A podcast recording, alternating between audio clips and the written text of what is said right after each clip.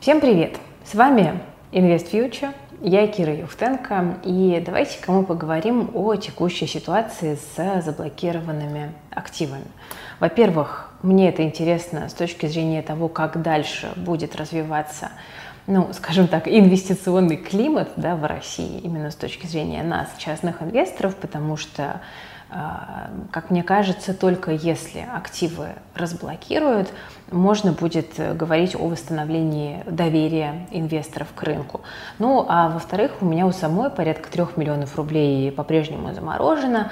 А, здесь и отдельные иностранные акции, американские, да, в первую очередь, плюс там немножко Европы и так далее. А, и, конечно же, фонды.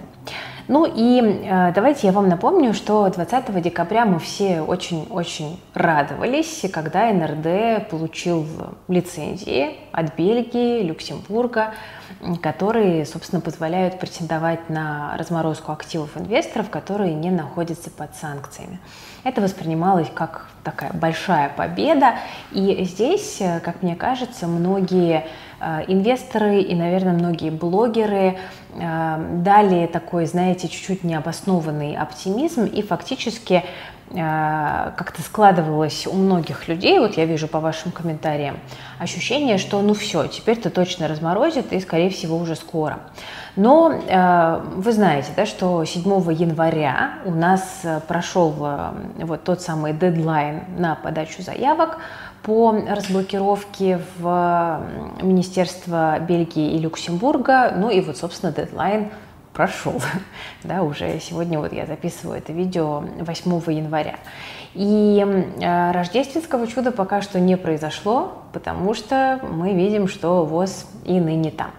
Давайте разберемся со статусом КВО и потом э, скажу чуть-чуть о дальнейших перспективах. Э, значит, э, во-первых, э, ту лицензию, которую получили от Люксембурга да, по клирстриму, НРД сказал, что вообще на практике использовать э, возможности не видят, и условия, которые выставлены, НРД признал э, невыполнимыми для себя. По Бельгии ситуация чуть-чуть лучше. Э, по Юроклиру, где, я напомню, скомпонованы да, у нас все основные замороженные активы, в том числе американские бумаги, э, там была задача до 7 января собрать данные по инвесторам и найти гаранта в Европе, который подтвердит, что эти инвесторы не находятся под санкциями. И вот брокеры, собственно, многие из них на новогодних каникулах не отдыхали, а работали очень упорно, потому что должны были уложиться вот в этот срок э, до 7 января. Ну и вот в Euroclear, собственно, заявки уже поданы, э, и ожидается какое-то решение. Да? По клирстриму там как бы пока вообще глухо, насколько я понимаю. И если мы э, вот посмотрим на ту информацию, которую нам сейчас дают брокеры, мы видим, что они особенных причин для оптимизма, к сожалению, не видят, несмотря на то, что многие из них старались успеть подать заявки в срок. Итак, э, Тинькофф Инвестиции, самый крупный, да, наверное, розничный брокер, говорит, что подал дополнительное заявление на разблокировку активов в Euroclear, которое прошло по линии, линии генеральной лицензии НРД. Э, при этом у Тинькофф есть ранее поданная индивидуальная заявка, но ответа по ней пока никакого нет. А, ВТБ э, сообщает, что значит, группа обратилась в казначейство Бельгии и Минфин Люксембурга. В заявке включены активы клиентов, находящихся на брокерском обслуживании, и тех, на счета которых до передачи их активов могли быть зачислены купоны, дивиденды или средства от погашения ценных э, бумаг. Ну, то есть ВТБ тоже подался. А Кит Финанс 4 января направил заявку на разморозку в Бельгию и Люксембург куда включены активы неподсанкционных лиц, если только они не написали отказ на передачу данных.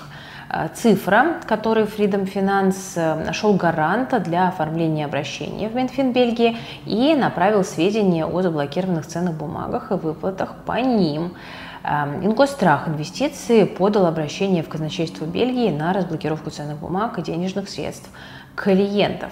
Я, честно говоря, не очень понимаю, как обстоят дела пока у других брокеров, да, там у того же Россельхозбанка, например, или же там у какой-нибудь инвестиционной палаты, потому что, ну вот, у меня тут, вот я просто тут цитирую РБК, и по ним информации никакой нет. Кто прицельно следит за этими брокерами, вы тоже напишите в комментариях, какой там текущий статус. Альфа тоже да, написала, Альфа Капитал, что а, заявку подали и обещают после 15 января э, рассказать о статусе этой заявки. Но при этом вот брокеры да, там дают какие-то сопроводительные комментарии, и мы видим, что все это дается, знаете, в такой тональности, ну как бы мы делаем, да, как, как говорится, делай, что должен, будь, что будет. И какой-то такой вот явной надежды на то, что в ближайшие недели а, будет позитивный исход, по крайней мере, не видится ни у кого, как мне кажется, из профессиональных участников. Да? То есть никто не говорит, мы подали заявку, все, буквально пару дней вас освободят. Нет, такого, э, такого не слышно на данный момент э, ни от кого. И скорее наоборот. Ну вот если вы помните, мы в декабре еще делали интервью с Андреем Салащенко, зам гендиректора открытия инвестиций, и он, в принципе, уже тогда озвучил сомнения по поводу того, что коллективные заявки сработают призвал всех подавать индивидуальные заявки, но и здесь тоже, да, Андрей очень осторожен был в прогнозах и говорил о том, что, ну, самое главное в любом случае податься, а дальше мы не можем исключать, что придется все-таки идти по пути судебных разбирательств с европейскими органами, да, доказывать, что вот эта вот экспроприация активов была несправедливой, и что этот путь может затянуться на месяцы, а то и на годы. Ну и, в принципе, пока складывается ощущение, что вот именно по такому сценарию мы и движемся. Да? То есть брокеры подались, дедлайн прошел, э, ответов пока от европейских регуляторов нет. Больше того, я так понимаю, что они, в принципе, с российской стороной не очень горят желанием как-то взаимодействовать и коммуницировать. Э, и вот, собственно, дальше ждем каких-то комментариев. И если, опять же, да, там почитать комментарии, представителей брокерских домов, то большинство из них, кажется, нацелены именно на судебные разбирательства. Э, мы понимаем, что, в общем-то, прецедентов таких особенно пока не было. Поэтому, скорее всего, путь будет долгим, и нам с вами, инвесторам, нужно настраиваться на то, что э, ждать придется не один месяц. Пока выглядит так. Вы спросите, что делаю сейчас я? Наблюдаю, точно так же, как и вы. Э, знаете, там членам экспертного совета никаких э, преференций не делается в плане разморозки. Да, честно говоря, я на них бы и не претендовала, потому что я обычный розничный инвестор, и как бы, э, мне кажется, тут все понятно и логично. Сидим, ждем. У меня в Тинькофф да, заморожена приличная часть активов. Там что-то я продала, но большая часть активов осталась. А, потом мой благофель, который был предназначен на благотворительные цели, как вы помните, переехал из ВТБ в Россельхозбанк и также там находится в вот таком подвешенном состоянии замерзшим. А, у меня были иностранные фонды куплены, не только Finex, но там всякие SGNK, облигационный фонд. Это все тоже замерзло на достаточно приличные деньги. Ну и, собственно, индивидуальную заявку, заявку на разморозку я не подавала. Э, скажу честно, просто потому что у меня был очень напряженный декабрь, и я не собралась, чтобы это сделать. И не уверена я, что большой КПД у этого действия будет. Но посмотрим. Посмотрим. Здесь, конечно, по результатам уже мы будем смотреть. То есть мне казалось очень важным рассказать людям о том, что есть такая опция подачи на индивидуальную заявку, чтобы люди уже дальше могли а, сами решить, что им делать. Вот. Но я сама, к сожалению, до нее не добралась. Э, ну и Пока остается нам вот только, знаете, наблюдать за рекой и смотреть, что она нам принесет. А, ну и, конечно, я пока не готова покупать какие-то новые активы а, вне российской юрисдикции через российскую инфраструктуру, потому что мы совершенно не понимаем, к сожалению, каким будет там, дальнейшее развитие событий.